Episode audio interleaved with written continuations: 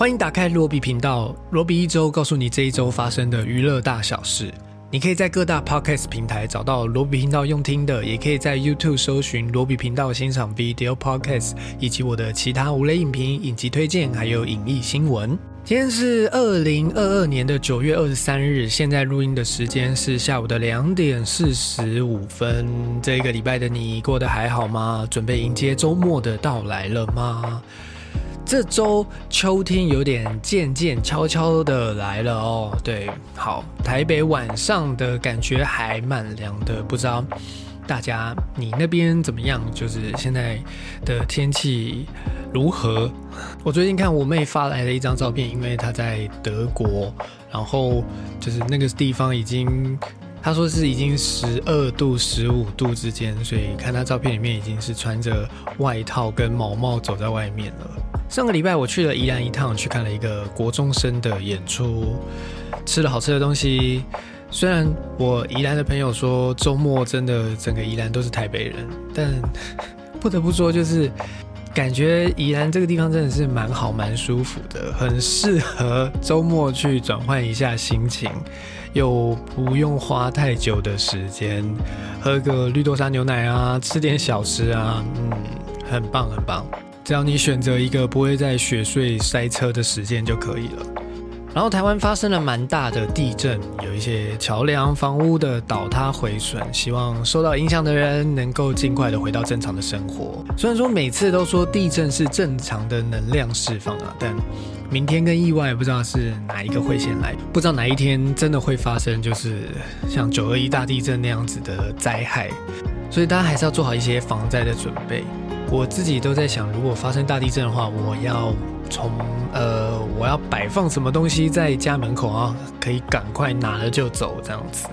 昨天看了一部特映，是一部国片，叫做《童话世界》，然后这童话点世界，就它名字的中间有一个点。以我的角度来看，还蛮好看的。嗯，不能说它是一个很完美的神片，或者是嗯，可能每一个人都会喜欢的电影。但我喜欢这部电影的剧本，然后演员的发挥也很好。我觉得比之前的那一部《无声》更接近于一个台湾版本的《熔炉》。之后再更详细的跟大家聊聊这部电影。接下来我们马上来进入九月十七号到九月二十三号的一周新闻。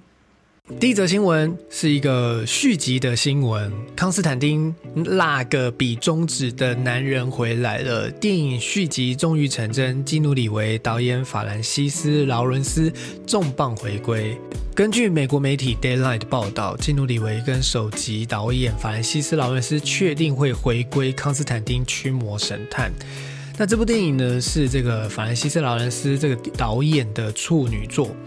后来，他也陆续执导了《我是传奇》《饥饿游戏》系列这些卖座的电影。这个编剧曾经写过《美丽境界》，拿过奥斯卡最佳改编剧本奖，还有《机械公敌》啊，《达文西密码》《我是传奇》这些电影都有很不错的成绩表现。当年康斯坦丁以一亿美金的预算拿到了二点三亿美金的票房，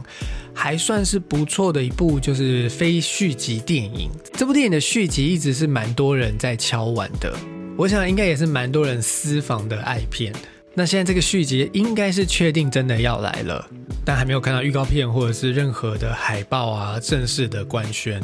但是这个新闻出来之后，起码官方没有否认就是了。好，希望我们能够尽快看到这部《康斯坦丁》的续集。如果你没有看过这部《康斯坦丁：驱魔神探》的话，我也很推荐你去把它找来看看。是一部很有两千年左右那个时代的那种奇幻风格的漫画改编电影。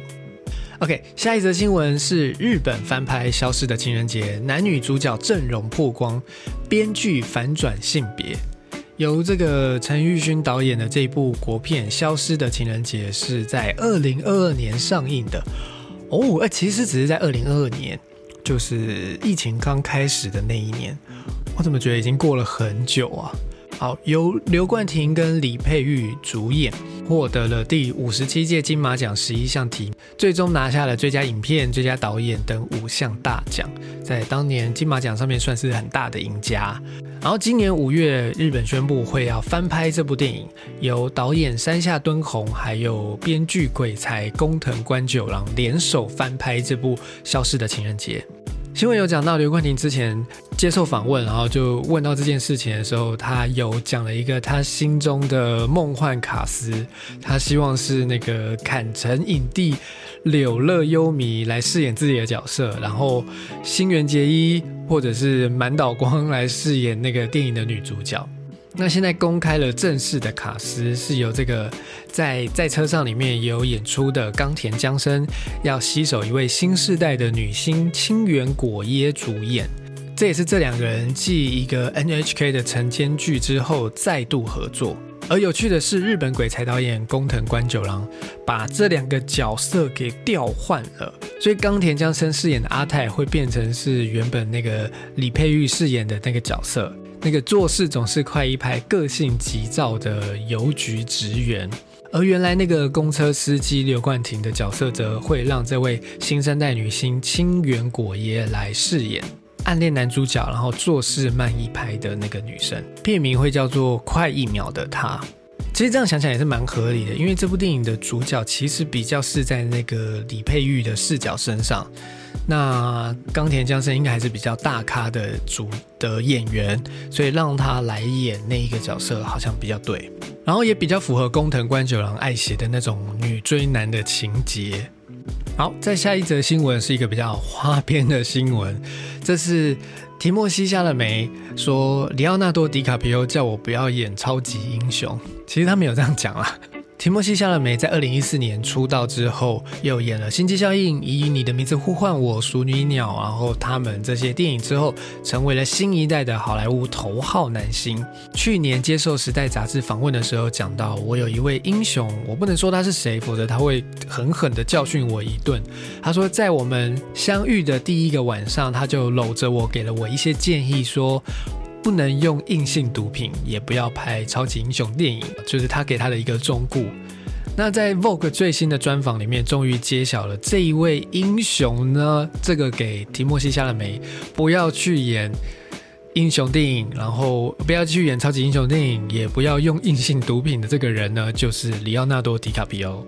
但是他其实讲到说，Timothy Chalamet 曾经去为了蜘蛛人返校日试镜过蜘蛛人的这个角色。最后当然输给了就是 Tom Holland，然后他其其实说我读本就是试镜试了两次，读了两次剧本，然后 流了一身汗离开，当然最后没有选他这样子，所以现在我们期待他能够去饰演什么其他的超级英雄角色，电影应该是没有缘，应该是不太有机会了，当然应该也看不到给他中顾的这个人就是里奥纳多去演什么超级英雄电影了。那这个新闻下面马上就有人说：“哎，可是如果你当你又碰毒品又演超级英雄电影的话，有一个很 很成功的反例就是小劳勃道尼哦。而且不知道里奥纳多有没有给他另外一个忠告，就是不要交二十五岁以上的女朋友。但自己里奥最近那个我们讲，他最近好像已经有官宣他跟新任女友在一起的新闻了。然后新的女友是直接二十七岁，所以。”直接打破这个定律了，我所以，我们不能再说跟里奥纳多在一起的女生没有办法活过 二十五岁，不能说活过啊，没有办法撑到二十五岁还跟里奥继续在一起了。再下一则新闻是顺应时代革新，新版的《绿野仙踪》电影将包含 LGBTQ 的角色，反映社会多元化。那这个新闻是今年八月的时候，华纳媒体正在筹备一个新版的《绿野仙踪》。那正在准备这部电影前置作业的导演兼编剧肯亚巴里斯接受访问的时候，有讲到了新版的《绿野仙踪》将会包含这些代表 LGBTQ 的族群角色。反映我们所身处的这个时代，从 LGBTQ 社群，从各个文化社群和社会经济阶层当中遴选出不一样的角色，借此讲述一个反映现实世界观的故事。我认为现在这么做是最佳的时机。那我看到这则新闻的时候，是在那个 PTT 的电影版上面，我就看到很多的人，嗯，去讨论这件事情哦。当然，大部分就是呃的心态，就是又来了这样子。对于这样的政治正确，其实感到蛮厌烦的。那有一个人讲到蛮好笑，就是原版的《绿野仙踪》就已经很多元了啊，有人类的陶乐斯，有稻草人。有机器人，然后还有一个狮子，就是很多元呢。就是它不是那种性向的多元，但它是一种跨物种的多元哦。比你这个 LGBTQ 好像还要前卫很多。我觉得这个，嗯，好，这个这个观点很有趣。这个人看的《绿野仙踪》版本可能有点怪怪的，可能是在一些 Pornhub 上面看的《绿野仙踪》，嗯。最后一则新闻是一个很令人振奋的电影上映消息的新闻，就是《灌篮高手》的电影版要来了，台湾上映日曝光。那之前一直有说今年要在日本上映这个。《灌篮高手》的电影版，而且是由这个井上雄彦亲自担任编剧还有导演的动画电影，在前一阵子也抛出了一个短短的预告片，然后告诉大家会在十二月三号会在日本上映。在这个预告片出来的时候，大家就一直在讲，那台湾呢？台湾什么时候会上映？会跟日本同步上映吗？还是因为你知道之前的日本电影都会拖蛮久，就是半年以上才会到台湾来上映的。记得像你的名字，就是隔了半年以上才在台湾才看得到。那这部《灌篮高手》什么时候我们才会等到它呢？现在就告诉你了，是在明年的一月十三号，所以大概跟日本差三个礼拜，我们就可以看到这部《灌篮高手》The First Slam Dunk 这部电影了。怕有人不知道《灌篮高手》是什么，我还是介绍一下，它是一部一九九零年到一九九六年之间在漫画周刊《少年 Jump》上面连载的作品。后来除了漫画之外，也有很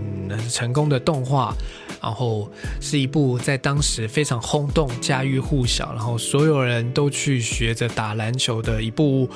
动漫作品。单行本的销量总共加起来超过了一点二亿册，非常热血，非常的正。向好看，就是一部很经典的日本王道运动漫画，绝对影响了我那个时代的年轻人的一种价值观念，就是一种只要我喜欢，然后我很努力的去做事，我就可以接近那个目标。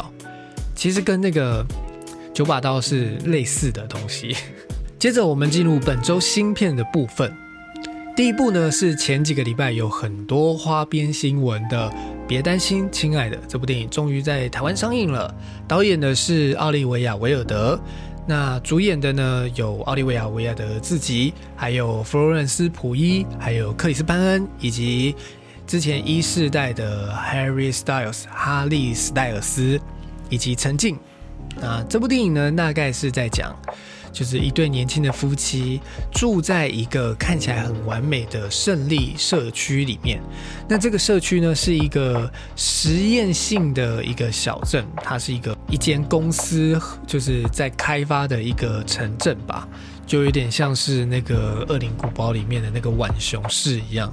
那就是为了这一个胜利计划里面的男性员工，还有他们的家属提供的居住环境。那住在这里就是看起来非常完美的生活，公司会满足你的一切需求。那公司唯一的要求就是希望你对一切守口如瓶。守口如瓶什么意思？就是不要大声嚷嚷这样，就是不要把这里发生的事情告诉外面的人，并且全心全意的、毫无质疑的为这个胜利计划做出奉献。于是，就是看似在这个完美的表象之下，这个主角就忍不住开始质疑他们到底在这个社区里面做什么，以及在背后的原因。这部电影的预告片看起来蛮吸引人的，然后就是有很多类型电影出现在这部电影当中，就是有飞车啊，然后又又有家庭喜剧啊的状态，所以有点不太知道他葫芦里面卖的是什么药。这部电影，呃，我没有看这部电影的特映，然后应该是从这个礼拜开始有台蛮多人看了，他们的口碑，嗯，大致上面都不太好。我说他们的口碑哦，不是我的，所以大家可以不要抱太大的预期去看这部电影好了。对，当然你可以对里面的角色、对这部电影抱持着好奇心这样子。目前它在 M D B 上面的分数也只有六点一分。再下一步呢是《听见新希望》。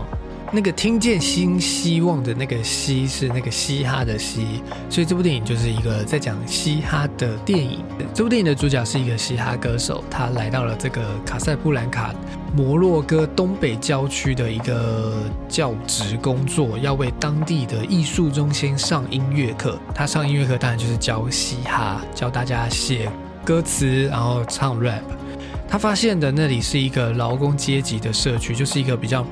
中下阶级的城市吧，而且学生就活在除了这样子的经济环境、经济环境底下，还会在这样子的传统束缚的压抑之下，就有很多需要突破，然后被打压的一些的故事这样子。于是这里就很适合嘻哈的文化发展。但是嘻哈的文化就跟当地的传统文化是格格不入的，不管是音乐的风格或者是穿着打扮，都受到家长们的反对啊、质疑啊。他强调嘻哈文化在美国让原本弱势的声音越为主流，也在北非掀起了茉莉花的革命，所以他就鼓励学生们创作嘻哈音乐，吐露自己的心声。大概就是一个这样子的故事。我觉得还蛮热血，还蛮写实的。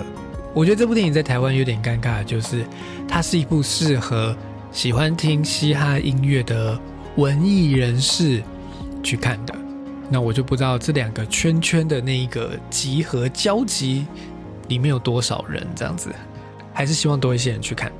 再下一部呢是这个拆弹倒数三十分钟，这应该是一部法国电影。我念一下剧情简介。在巴黎的一个停车场，索尼娅和儿女被困在车子里面。她发现车底被安装了感应炸弹，若没有在时间之内拆除，炸弹就会炸毁整栋大楼。索尼娅她自己是一位拆弹专家，刚刚从乌克兰执行任务回来。虽然他已经习惯了面对各种险峻的情况，但是危及至亲的性命，就是有两个小孩跟他一起在这个车子里面。令他担心不已。前来救援的同事有三十分钟的时间去拆除这个炸弹，所以能不能够在这个时限之内找出幕后的主使，然后拆除这个炸弹，就是一个令人心急如焚、胆战心惊的故事了。预告片看起来很惊险、很刺激，看起来非常的好看。我自己没有看过，但有机会还蛮想要看这部电影的。因为就是一个拆弹专家的妈妈被困在车子里面，然后车子下面有一个炸弹，要去想办法拆除，然后又要想办法救自己两个小孩的性命的一个故事。再下一部是破案天才伽利略沉默的游行，这是这个东野圭吾的侦探伽利略系列第三次拍成电影。第一部是非常好看的嫌疑犯 X 的现身，然后第二部是真下方程式，第三部就是今天的这个沉默的游行。暌违九年之后，福山雅治、柴崎幸还有北村一辉原班人马再度回归来拍摄这个第三集的电影。不知道你是不是东野圭吾的粉丝，或者是福山雅治、柴崎幸的粉丝，那都可以去看一下这部电影。再下一部是一部香港电影，好像最近每个礼拜都有一部香港电影。这一部是《范系攻心》。导演是陈永森，主演的是黄子华、邓丽欣、林明珍、王菀之、张继聪，还有陈堪文。这部电影好像最近在香港卖的不错，我有看到一些新闻。一个家最重要的就是人到齐了开饭。这部电影大概就是在讲呃三兄弟的故事。我不知道香港很爱演这种三兄弟的故事的一个模型这样子。这个三兄弟呢是不同父不同母的，但是每天晚上八点他们都要回到家里面一起吃饭。除了他们三兄弟之外，还有小弟的女友负责为大家做饭。这一天呢，二哥带着新女朋友加入了这个饭局。开始气氛产生了一些变化，因为他竟然是大哥念念不忘的前女友。后来大哥呢就想说，哇，输人不输阵，所以可能就是为了气对方或者怎么样子，所以他就找了一个临时女友，由林明珍饰演的这个阿喵来充场面，就变成了一个六人饭局的一个场面。于是这个饭桌上面就有一连串的暗潮汹涌，好，听起来挺有趣的。很舞台剧的一出电影。接下来几部都是恐怖片，毛骨悚然，恶魔重生。从零一年推出之后，就有很多的粉丝。那在今年又推出了这部最新一集的《毛骨悚然，恶魔重生》。故事叙述一对情侣前往路易斯安那州参加恐怖电影节，结果意外的唤醒了当地传说二十三年会苏醒一次的食人恶魔。下一部是《死侍》，嗜血的嗜。OK，好。它是一个法国片，然后看起来就是一个恐怖片的大集合。电影在讲主角从孩提时代开始就是这种奇幻童话系列电影的忠实粉丝。当主角在过十八岁生日的时候，他的朋友们就是一群跟他差不多年纪的同学朋友吧，为他准备了一个特别的生日礼物，就是去拜访这部恐怖电影拍摄的场景。那是一个废弃的乡间别墅。他们当然就很开心的去了这样子，所以这部电影的预告片看完之后，你会看到一连串各式各样的恐怖电影的大杂烩吧，看起来蛮精彩的。好，在下一部是一部日本电影，这部看起来好像也是恐怖电影，但应该是不同的类型。它叫做《我想被高中女生杀死》。改编自第一帝国的帝泽古屋兔丸的猎奇多重人格题材同名漫画原作，这是由大叔之爱的人气男星田中圭再次挑战这种有特殊癖好的暗黑系人格角色。电影呢，在讲就是这个田中圭演的这个三十四岁的历史老师，他是有着一个自我暗杀爱好的人。所以就是想要杀掉自己吧，这样子。他成为了一个高中老师，就是为了要接近一群女高中生。他有一个秘密，就是他想要被一个漂亮的女高中生杀死。这是什么鬼秘密？这是什么愿望啊？好，他对这个奇怪的欲望呢感到极度的痴迷，所以想要进行一个完美的犯罪，就是请女高中生把他杀死，但是又不能让他们承担杀他的罪名，所以必须要策划一个超完美的犯罪，就是让这女高中生杀了他，而且让人家又可以全身而退。听起来非常非常的有意思啊！这部电影。再下一部，这部电影叫做《心碎效应》，在讲的是一个失婚的科技新贵某天意外结识了一名性感的年轻女子，原本以为是一场浪漫的艳遇，结果就变成了一个挥之不去的噩梦。好，这部电影还有约翰马可维奇有演出这样子。接下来有三部纪录片，第一部是这个迷雾中的孩子，主角是一个十三岁的苗族少女的一部电影。它是一个拍了四年，从她无忧无虑的童年到进入青春期的过程里面，这个苗族少女，说她除了要面对这些家计啊、学业、爱情啊，还有村里面有这种绑架新娘的抢婚习俗，就是你想要跟谁结婚，你就把她绑走的一个这个状态。主角呢是希望能够考上高中，然后离开这个家乡。但是他在除夕的那一天晚上，他失踪了一个晚上，父母亲就知道他的童年宣告结束，而他最担忧的抢婚命运已经提早上门，被迫一夜长大，面对成人的世界。啊，这是一个看了令人好难过的好无奈的一个故事简介哦。好，再下一步是消失的达文西，这是一个二十一世纪全球讨论度最高的艺术圈话题。被称为最后一幅达文西的真迹巨作，掀起了轩然大波。这一幅以耶稣基督为主角的救世主，呃，就是这部电影在讲的这一幅达文西的画作。这部电影大概就是在讲这个据称是达文西最后一幅真迹。这部救世主这个画作创下了艺术拍卖史的最高价，但是在他身上却有着各式各样的谜团。超展开的剧情发展，就是它到底是不是达文西画的呢？到底是不是原来那一幅画呢？以及它创下了天价的拍卖金额。最后，这幅救世主的画作在二零一八年时要在阿布达比的罗浮宫展出，结果临时取消，直到现在，嗯，好像没有人知道这幅画作的下落。再下一部，这部纪录片叫做《丹尼尔·约翰斯顿》。魔鬼诗篇，这是一部结集了丹尼尔·约翰斯顿，还有他的爸爸妈妈、兄弟姐妹、挚友以及历来的合作伙伴的访谈。他是一个被称为与恶魔共舞的音乐家。这个纪录片呢，会深究的带大家去探讨他的专辑名称叫做《痛苦之歌》，别害怕，以及更多的痛苦之歌，绝对不是随意的取叫做这个名字，而是真正的。如果看过地狱，你就不怕魔鬼的魔鬼诗篇。这部纪录片呢，曾经在零六年的时候在金马影展上映，当时是一票难求的。可是呢，后来就是这部电影的胶卷原始母带没有数位化，后来一直没有在台湾正式上映。这次的版本呢，会是高画质的数位版，传说中的经典音乐电影，低传真另类音乐圈的传奇歌手，影迷乐迷绝对不能错过。这个礼拜还有三部动画电影会上映，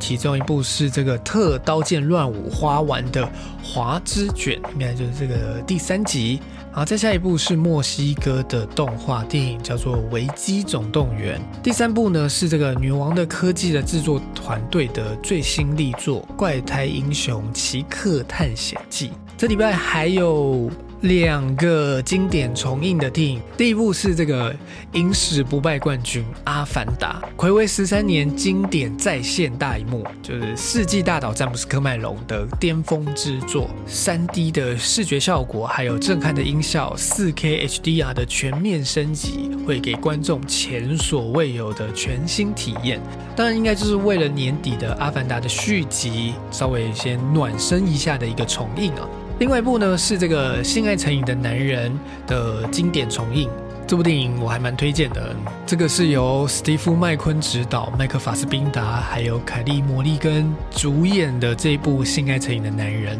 这部电影非常的好看，嗯，可以推荐大家去找一下来看。最后呢，还有一个。杨凡的繁华虚度影展，这是由 Cash Play 还有富邦文教基金会共同主办的一个影展，将会从今天开始到十月六号，在国家电影还有影视文化中心以及微秀影城限定上映。七部杨凡导演的经典作品，包含了《祭台园七号》《玫瑰的故事》《海上花》《流金岁月》《妖街皇后》《美少年之恋》与《泪王子》。杨凡导演形容这个影展是挑选了尘封多年的七封书信，展开影迷与我能够共同拥有的私密空间，献给亲爱的影迷，仔细品尝，暗自解读。什么叫暗自解读啊？不能好好不能公开解读吗？这么私密就对了，好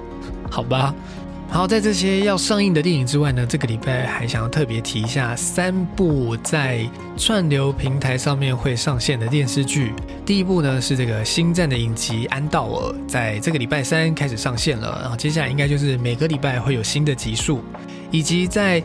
也是在 Disney Plus 上面的这个《台北女子图鉴》，诶，这礼拜已经上了前两集了，之后也会有每一个礼拜有新的集数。我看很多人都在 po 相关的照片了，对，所以起码会是一部话题之作。接下来是这个，应该也是可能蛮多人期待的 Netflix 的影集，叫做《食人魔达莫》。这个是知名制作人 Ryan Murphy 制作的一个影集，主演的是那个《X 战警》里面的那个快银 Peter Evans。好的，节目结束之前，我们来看一下上个礼拜的留言哦。第一个留言是这个，谢谢二次元的多重宇宙，他应该是回应那个我们上礼拜讲到小美人鱼的那个新闻哦，就是黑人版的小美人鱼，黑人版艾丽儿。他说，